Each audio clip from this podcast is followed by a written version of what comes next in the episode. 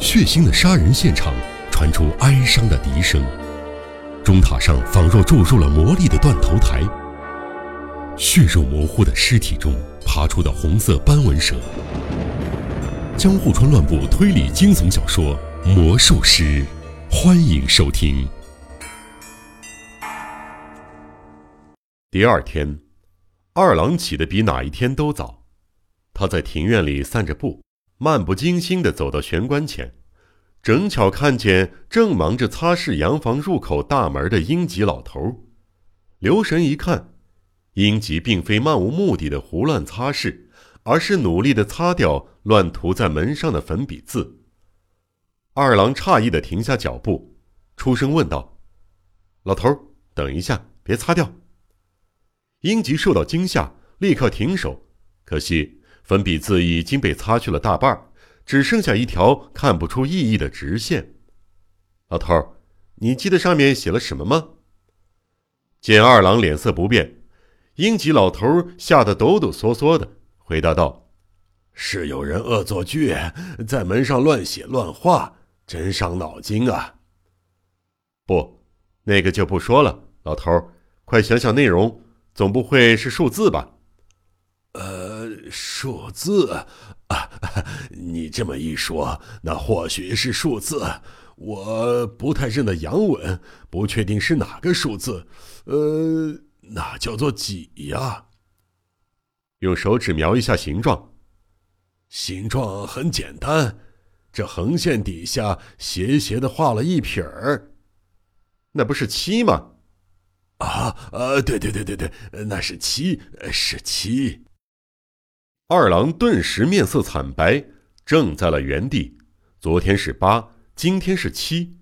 如果只是信手涂鸦，还能置之不理；但从昨天到今天，数字递减了，只是一个巧合吗？看着像是随便写的，反而更叫人发毛。过了一天，二郎绷紧了神经，留着神儿，最后都有些神经质了。跟无头苍蝇似的，四处找可能在某角落突然冒出来的六。果然，他又遇上了古怪的文字。这次是静一发现的。当时，二郎由于精神过度集中而倍感疲倦，不自觉地怀疑起是自己多心，于是稍稍放松了警惕，返回卧室。不料，待在房间里的静一一见他进来，便说。叔叔，你怎么乱撕日历？真是的，今天是十一月二十四日，怎么翻到十二月六日了呀？经他提醒，二郎不自觉地望向日历，没错，上面果真是刺眼的六。小静，是你恶作剧的吧？二郎想笑，却挤不出笑容。他明白静一没那么顽皮，显然是有人潜入卧室了。这会儿不是写下数字。而是用撕日历的方式昭告，前两次的数字在屋外出现，这一次却在室内，还是二郎的卧室。那个身怀魔术师绝技的怪物避开宅内众人的视线，自由自在地穿梭在宅邸中。二郎心想，形势越来越严峻，已经不容许他保持沉默了。第二天傍晚，从东京的店铺回家途中，玉村家的轿车。行经京滨国道，向大森家里驶去。二郎与父亲同乘一辆车。这段时日，父亲的安危堪虑。为保护父亲，他暗自承担了许多不为人知的压力。该告诉父亲吗？怎么做才好呢？万一那只是单纯的恶作剧，岂不让向来忙碌的父亲操无谓的心？二郎犹豫不决之际。车子经过大森车站，驶往高台的方向。随着暮色越来越浓，司机亮起了车灯。爸，我觉得最近应该更小心谨慎一些。二郎下定决心似的提醒：“你是说那家伙的事儿吗？我们够谨慎的了，不但增加了人手，每天往返店铺也有你同行。没用的，如果我猜的没错。”那家伙已经自己找上门来了。接着，二郎扼要的说明这三天的观察，不料父亲反而笑了起来：“哈，太荒谬了！你想的太多了。无论如何，恶徒瞒不过宅子里众多下人的耳目，在家里肆无忌惮的进出，又不是会魔法的魔术师。不，您太疏忽大意了。那家伙的确是魔术师，这一点在福田叔叔遇害时不就很清楚了吗？两人争论之际，车子已到玉村宅院外那道长长的水泥围墙外。那么，今天会出现五吧？哈哈哈哈你中毒还不浅呢。车子在大门前转换方向时，车头灯在一旁水泥墙上投射出一个幻灯般的圆光。我深信不疑。二郎赫然倒抽了一口气：“喂，停车，别动！”二郎连声音都变了：“爸，看看那个。”瞧。就像在显微镜下看到了微生物群体，墙上的光晕中，隐隐约约呈现出五，景象越发的诡异。幻灯文字由于引擎的震动微微晃动着，看来车头灯玻璃上被人用墨汁写上了几个字，字被放大到极大，投射在围墙上，不知是偶然还是刻意。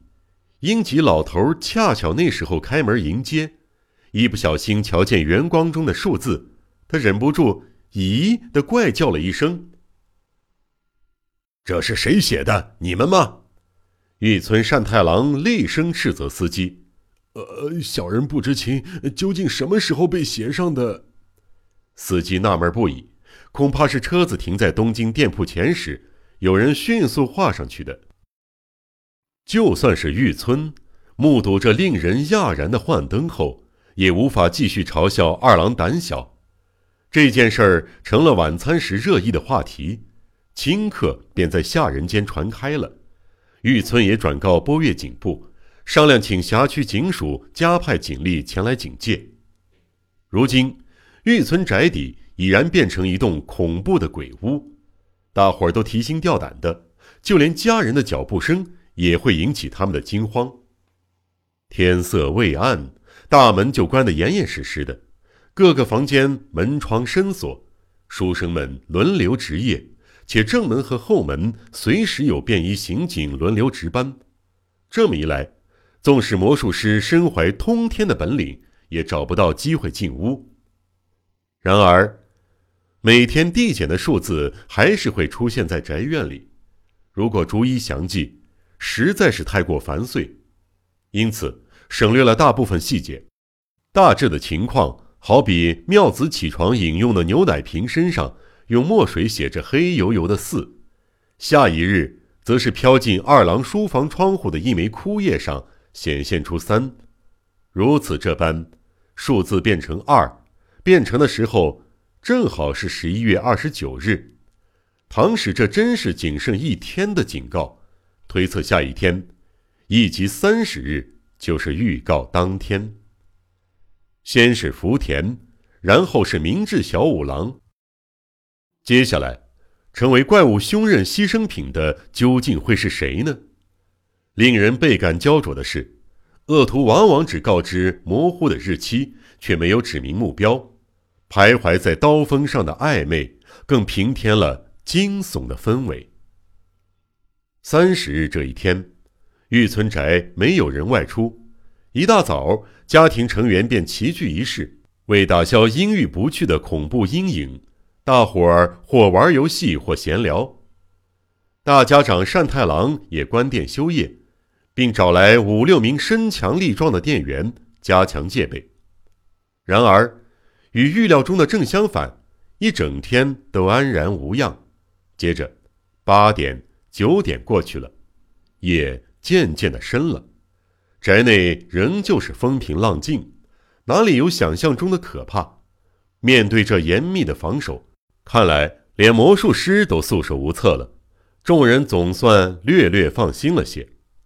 十点一到，所有人回各自的房间，当然，进门后都没忘记紧闭门户。玄关旁的书生房。更增添了两个人彻夜留守。除此之外，正门、后门也有刑警严加戒备。二郎也上床休息，却了无睡意。他实在是放心不下，毕竟只有他领教过怪物高深莫测的手法。远处头顶上那座可怕的钟塔传来丧钟般的轰响，已经是夜里十一点了。约莫三十分钟后，二郎注意到一道突兀的声响，听见了，他的确听见了，这不是幻觉，是那夺人心魂的长笛乐声。曲调与福田叔叔遇害时一模一样。二郎握紧事先准备好的长枪，跳下床。他很清楚，长笛声响起，代表凶案已经发生，或正要发生。无论如何，此时刻不容缓。在这紧要关头，一分钟也不能犹豫，没时间一一叫醒家人了。二郎当场大吼起来，他驱赶雀鸟般叫唤着。冲向声音的来源，穿过贯通洋房的长走廊，越往前跑，越觉得那音乐似乎是从妹妹妙子的卧室传来的。啊，第三名牺牲者是妹妹吗？他恍然大悟。定睛一看，妙子的卧室前确实有只蠕动的黑怪。二郎赫然止步，冷汗不断哗哗的从腋窝往下淌。终于。嗜血怪物的真面目即将揭晓，二郎声嘶力竭的疯狂叫出了声：“谁不许动？敢叫我就开枪了！”窝囊的是，二郎握枪的手颤抖不已。是二郎少爷吗？怪物缓缓应道：“怎么回事？那竟是英吉老头。我听见奇异的笛声。”为慎重起见，四处查看，才发现小姐的房间似乎不对劲儿啊！原来如此，好，把门打破！二郎一下子振奋了，大喊一声。幸亏房门不如福田家的坚固，两人合力一撞就撞破了。两人顺势滚进卧室，不约而同发出“啊”的错愕叫声。